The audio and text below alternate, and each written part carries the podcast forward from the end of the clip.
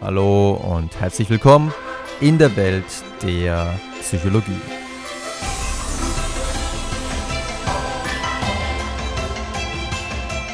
Sind Selbstkontrolle und Durchhaltevermögen wichtiger als Intelligenz?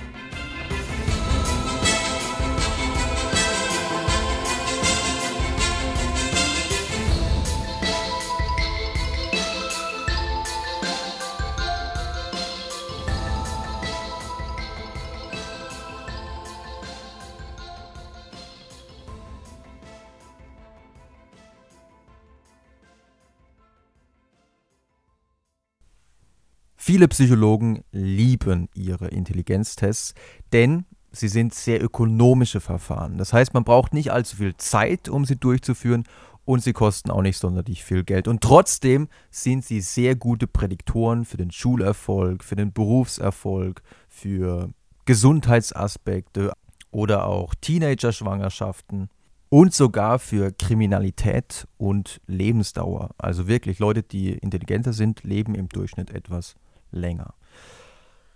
Intelligenztests können aber bei weitem nicht jegliche Varianz aufklären. Das heißt, es gibt auch immer in der Schule beispielsweise Schüler, bei denen man aufgrund ihrer Ergebnisse im Intelligenztest sagen würde, naja, der wird aber später bestimmt eine Wahnsinnskarriere hinlegen. Und dann passiert gar nichts. Der bricht die Schule ab und wird kriminell. Das heißt, Intelligenztests können natürlich immer nur eine gewisse Wahrscheinlichkeit angeben, aber wie das im Einzelfall dann wirklich genau sein wird, das hängt von sehr vielen Variablen ab. Und eine dieser Variablen, die wollen wir uns heute und in den kommenden Episoden ganz genau anschauen, denn sie könnte sogar noch wichtiger sein als die Intelligenz. Und diese Variable bekommt insbesondere seit der Veröffentlichung der folgenden Studie extrem viel Aufmerksamkeit in der psychologischen Forschung. Es handelt sich um die Variable Selbstkontrolle, man könnte auch sagen Selbstdisziplin, Durchhaltevermögen. In der Persönlichkeitspsychologie kommt dem am ehesten der Faktor der Gewissenhaftigkeit nahe. Man darf das nicht verwechseln mit dem Konzept der Motivation, denn es gibt Leute, die sind extrem motiviert, etwas zu tun. Sie, sie nehmen sich zum Beispiel vor, mit dem Rauchen aufzuhören oder gelegentlich zu joggen. Aber schon nach dem ersten Rückschlag halten sie nicht mehr durch. Und deswegen ist der Faktor, den wir heute besprechen werden, davon getrennt zu betrachten. Es geht wirklich um das Durchhaltevermögen, um die Selbstdisziplin. Denn was nutzt einem die ganze Motivation? Was nutzt einem vielleicht auch die ganze Intelligenz, wenn man sich nicht selbst kontrollieren kann, wenn man sich nicht selbst ja, in den Arsch treten kann? Eine der einflussreichsten, vielleicht sogar die einflussreichste Studie bisher in diesem Bereich stammt von Angela Duckworth und Martin Seligman und trägt den für Intelligenzforscher vielleicht durchaus provokanten Titel Self-discipline outdoes IQ in predicting academic performance of adolescents. Mit anderen Worten, Selbstdisziplin ist ein besserer Prädiktor für akademische Leistungen als Intelligenz. Schon ein reißerischer Titel und der ein oder andere Intelligenzforscher, der der Meinung ist, dass Intelligenz der wichtigste Faktor überhaupt ist, wird sich hier vielleicht etwas provoziert gefühlt haben. Was haben Duckworth und Seligman gemacht? Sie haben in zwei aufeinanderfolgenden Jahren die Schulnoten, die Durchschnittsnoten von Achtklässlern erfasst. Und gleichzeitig haben sie aber auch die Selbstdisziplin dieser Achtklässler erfasst. Zum einen durch Elternurteile, Lehrerurteile, aber auch die Schüler selbst wurden befragt und und das ist auch sehr interessant, sie haben mit ihnen auch Delay of Gratification Tests durchgeführt, also Aufgaben zum Belohnungsaufschub. Ihr kennt vielleicht die berühmten Marshmallow-Experimente von Walter Mischel. Da setzt man einfach einem Kind einen Marshmallow vor oder eine andere Süßigkeit, die das Kind mag. Und man sagt, ja, ich muss jetzt nochmal kurz den Raum verlassen.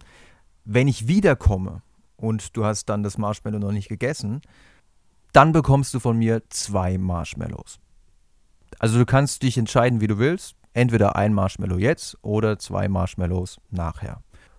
Und das Verrückte war, dass diese Fähigkeit zum Belohnungsaufschub in der frühen Kindheit ein sehr guter Prädiktor für den Lebenserfolg, wenn man so will, im hohen Alter darstellt.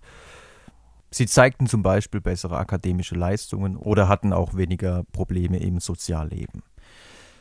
Aber diese Studien sind so spannend, dass wir in der nächsten Episode nochmal darauf zu sprechen kommen.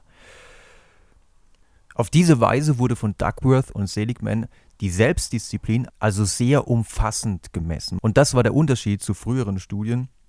Man hatte nicht nur ein Verhaltensmaß, wie zum Beispiel jetzt die Delay of Gratification Task, sondern man hatte hier Einschätzungen von mehreren Beteiligten und man hatte sogar noch diese Aufgaben zum Belohnungsaufschub. Und was sie schon in ihrer ersten Studie an der ersten Kohorte von acht Klässlern beobachten konnten, war, dass die Selbstdisziplin wirklich sehr solide korrelierte mit den Durchschnittsnoten, aber auch mit der Empfehlung, ob ein Schüler auf die nächsthöhere Schule gehen solle oder nicht. In der zweiten Studie, also an der achten Klasse im darauffolgenden Jahr, wurden die Messinstrumente noch verfeinert. Das heißt, ein Fragebogen, der im Vorfeld zu Unklarheiten geführt hatte, wurde ausgetauscht durch einen anderen. Also manche Eltern und Lehrer hatten gesagt, na, das ist ein bisschen verwirrend. Der wurde ausgetauscht. Darüber hinaus wurde noch ein weiterer Delay of Gratification Test eingeführt. Im, bei der ersten Studie war es nur, waren es nur so hypothetische Gedankenspiele. Stell dir vor, du könntest entscheiden, entweder eine kleine Menge davon jetzt oder eine große Menge davon in ein, zwei Wochen.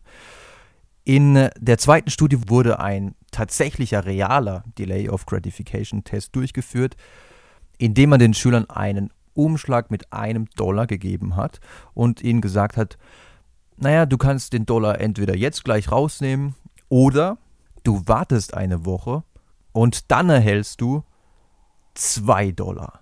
Also wirklich eine gigantische Summe. Nichtsdestotrotz ein weiteres Maß dafür, ob man in der Lage ist, Belohnungen aufzuschieben. In dieser zweiten Studie, an der immerhin auch insgesamt 164 Schüler teilnahmen, wurde nicht nur die Selbstdisziplin genauer erfasst, sondern man hat auch noch die Intelligenz erfasst. Das heißt, alle Schüler haben auch noch einen Intelligenztest, einen 40-minütigen Intelligenztest bearbeitet. Und damit konnte man jetzt schauen, man hatte ja Intelligenz, Selbstdisziplin und Schulnoten. Man konnte jetzt schauen, was ist der bessere Prädiktor, was korreliert höher mit den Schulnoten, die Selbstdisziplin oder die Intelligenz. Und tatsächlich korrelierte die Selbstdisziplin höher mit den Durchschnittsnoten und auch der Empfehlung für die weiterführende Schule als die Intelligenz. Ein Grund, warum Selbstdisziplin so ein wichtiger Prädiktor sein könnte, wird in dieser Studie auch geliefert. Man konnte nämlich auch eine solide Korrelation feststellen zwischen Selbstdisziplin und der Zeit, die die Schüler für die Hausaufgaben verwendeten und auch der Zeit, die die Schüler vor dem Fernseher sitzen. Wobei hier die Korrelation natürlich negativ war. Je höher die Selbstdisziplin, desto weniger wurde Fernsehen geschaut. Und wenn man viel Fernsehen schaut, was natürlich verlockend ist, kann man natürlich nicht so viel lernen. Wenn man sich die Korrelationsdaten in dieser Studie anschaut, ist es schon erstaunlich, mit welchem Abstand der Prädiktor Intelligenz von dem Prädiktor Selbstdisziplin überflügelt wird.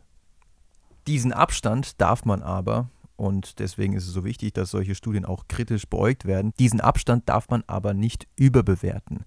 Zum einen gab es in dieser Stichprobe von Schülern eine relativ geringe Varianz, was die Intelligenz angeht.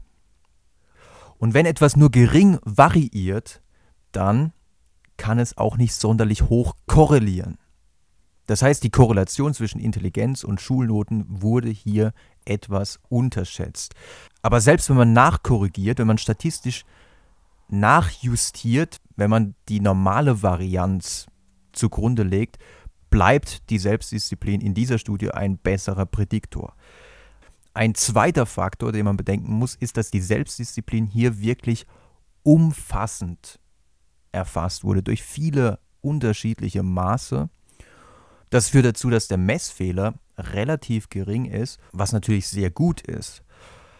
Die Intelligenz hingegen wurde in dieser Studie mit einem 40-minütigen Test erfasst. Das ist absolut legitim.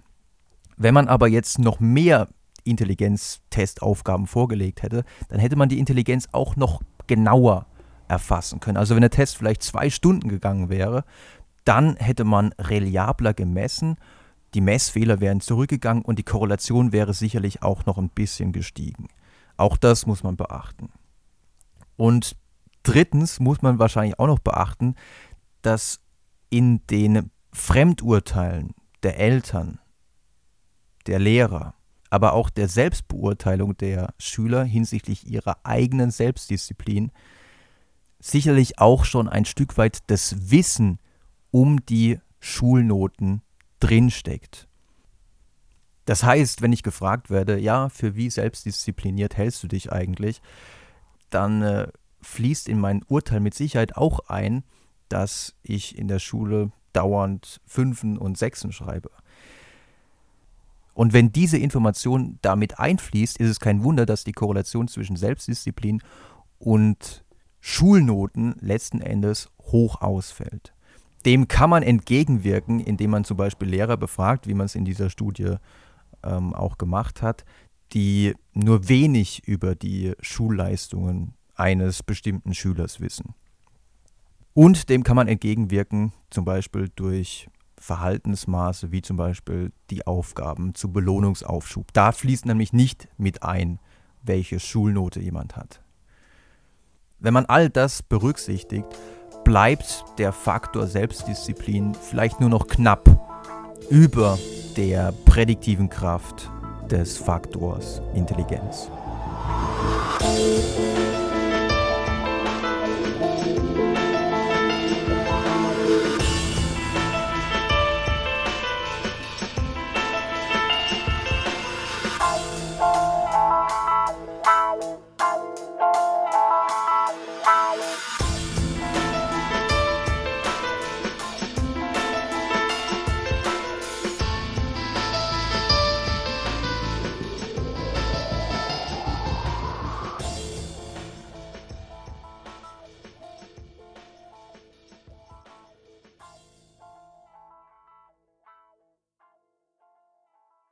Weitere handfeste Indizien zur Bedeutung der Selbstkontrolle, nicht nur für die Leistungen in der Schule, sondern auch für die Gesundheit, finanzieller Wohlstand, Kriminalität etc.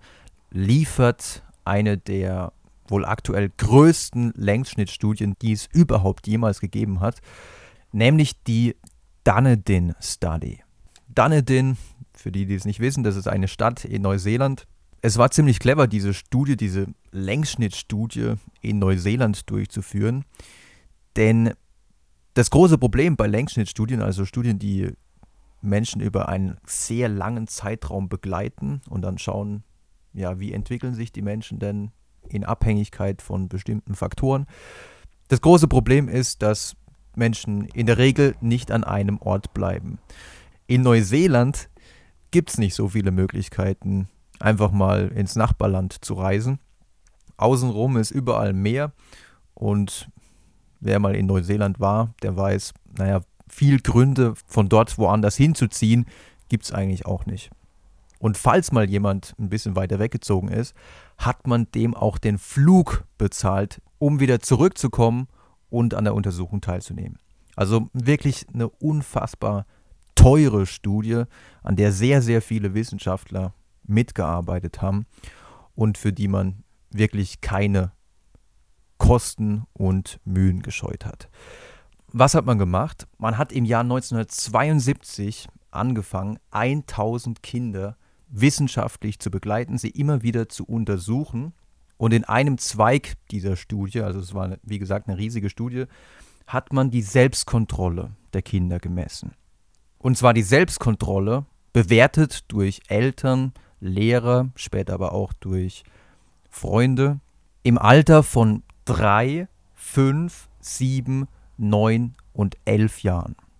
Aus all diesen Urteilen wurde ein einziger Wert erzeugt. Ein Wert für die Selbstkontrolle. Und dieser Wert wurde korreliert mit, man könnte wieder sagen, Maßen des Lebenserfolgs, nämlich zum Beispiel der Gesundheit oder auch der Frage, ist jemand abhängig von Alkohol oder Nikotin oder anderen Drogen.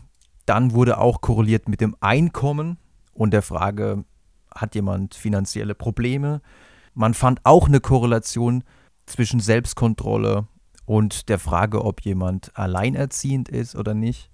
Und es gab auch eine Korrelation zwischen Kriminalität und Selbstkontrolle. Wer wenig Selbstkontrolle aufbringt, ist eher gefährdet, kriminell zu werden. Ist jetzt nicht unbedingt sonderlich verwunderlich. Verwunderlich ist schon, dass es möglich ist, mit einem Wert, der in der Kindheit erzeugt wird, diese Maße Gesundheit, Einkommen etc. im Alter von 32, also so viele Jahre danach, noch vorhersagen zu können. Man könnte ja meinen, ah, da passiert doch so viel in den 20 Jahren, die dazwischen liegen, das dürfte doch keinen Einfluss haben. Doch, es hat anscheinend einen Einfluss und dieser Einfluss bleibt sogar dann bestehen, wenn man für den IQ und für den sozioökonomischen Status, also der Frage, wie viel Geld verdienen die Eltern, kontrolliert. Das kann man statistisch machen. Denn in dieser Studie konnte man eine solide Korrelation zwischen Selbstkontrolle und Intelligenz beobachten und auch eine kleinere Korrelation zwischen sozioökonomischem Status und Intelligenz. Das heißt, diejenigen, die viel Selbstkontrolle aufbringen können, das sind auch im Durchschnitt eher diejenigen, die äh, intelligenter sind und die aus reicheren Verhältnissen stammen. Aber man kann das statistisch kontrollieren und der Einfluss der Selbstkontrolle auf Gesundheit, Einkommen, Kriminalität etc. bleibt dann trotzdem statistisch signifikant.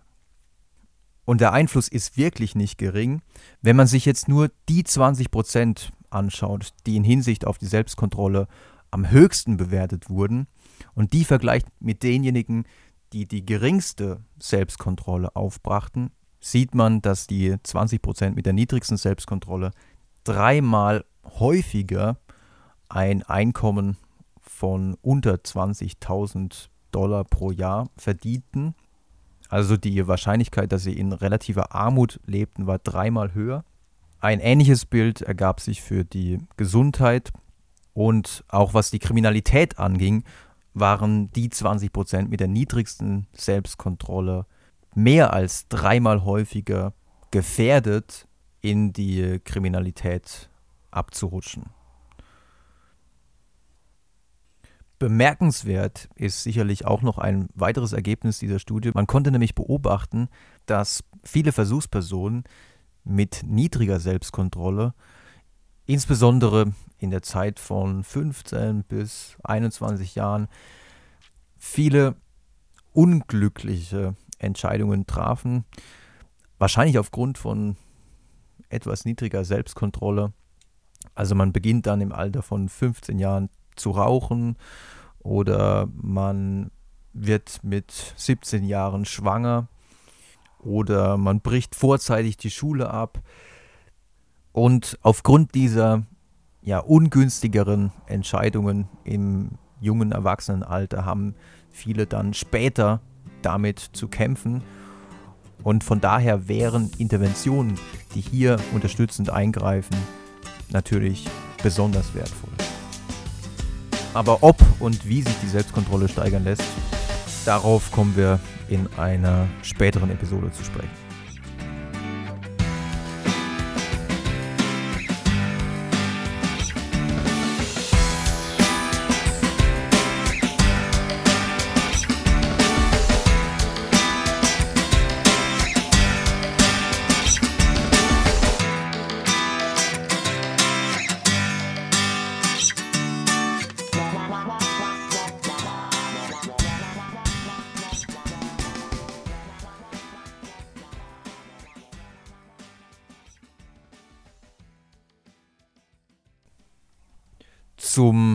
Abschluss dieser Episode habe ich noch eine gigantische Studie für euch. Und zwar beschäftigt man sich auch in der Persönlichkeitspsychologie mit der Frage, ja, welche Persönlichkeitsmerkmale sind denn besonders hilfreich für gute akademische Leistungen? Und das derzeit vorherrschende Modell in der Persönlichkeitspsychologie ist das Big Five Modell, das Fünf-Faktoren-Modell. Fünf Faktoren, auf denen man die Persönlichkeit eines Menschen versucht zu lokalisieren. Dazu gehört die Verträglichkeit, wie gut kommt man mit anderen Menschen aus, die Gewissenhaftigkeit, kann man sich auf jemanden verlassen, wenn er einem eine Zusage macht, die emotionale Stabilität oder man spricht häufiger auch vom Neurotizismus, ob man sich dauernd Gedanken macht, was die, was die anderen über einen denken könnten. Dann die Extraversion, ob man gerne bei Partys im Mittelpunkt steht. Und der letzte Faktor ist die Offenheit für Erfahrungen. Ist man neuen Erfahrungen gegenüber aufgeschlossen oder zieht man sich lieber zurück in äh, seine eigenen vier Wände und, und zieht sich lieber die Decke über den Kopf? In dieser wirklich gigantischen Studie, da gingen Daten von bis zu 70.000 Versuchspersonen ein. In dieser gigantischen Meta-Analyse, die im Jahr 2009 im Journal Psychological Bulletin publiziert wurde, hat man geschaut, welcher dieser Persönlichkeitsfaktoren, welcher der Big Five Faktoren ist denn äh, für akademische Leistungen von großer Bedeutung. Und man fand, dass insbesondere der Faktor Gewissenhaftigkeit, also wirklich die Frage, kann ich mich auf jemanden verlassen? Wird der ein Projekt zu Ende führen, wenn er es gesagt hat? Wird er sich mit mir pünktlich an diesem oder jenen, jenem Ort treffen, wenn er es gesagt hat? Dieser Faktor, der Faktor Gewissenhaftigkeit, bei dem ja durchaus Parallelen zu dem Konzept der Selbstkontrolle, wie wir es bisher besprochen haben, zu erkennen sind. Dieser Faktor scheint die wichtigste Persönlichkeitseigenschaft zu sein, wenn es um akademischen Erfolg geht. Und er ist unkorreliert mit der Intelligenz. Das heißt, das ist insbesondere für Personalchefs natürlich von Bedeutung, wenn ich Bewerbern einen Intelligenztest vorlege, dann kann ich durch einen Fragebogen, mit dem ich die Gewissenhaftigkeit des Bewerbers auch noch erfassen kann, zusätzliche Varianz erklären. Das heißt, meine Vorhersage, ob dieser Bewerber, es kommt natürlich auch ein bisschen auf den Beruf an, ob hier Intelligenz und Gewissenhaftigkeit überhaupt die wichtigsten Faktoren sind, aber in sehr vielen Berufen sind es sehr wichtige Faktoren. Ich kann durch die Erfassung der Gewissenhaftigkeit die Eignung des Bewerbers deutlich besser erfassen. Halten wir also abschließend fest, in wirklich großen, gut gemachten Studien konnte mittlerweile gezeigt werden, Intelligenz ist ein wichtiger, ein sehr guter Prädiktor, aber die Fähigkeit zur Selbstkontrolle auch mal durchzuhalten, wenn es hart auf hart kommt, die scheint mindestens genauso wichtig zu sein für viele Faktoren des Lebenserfolgs.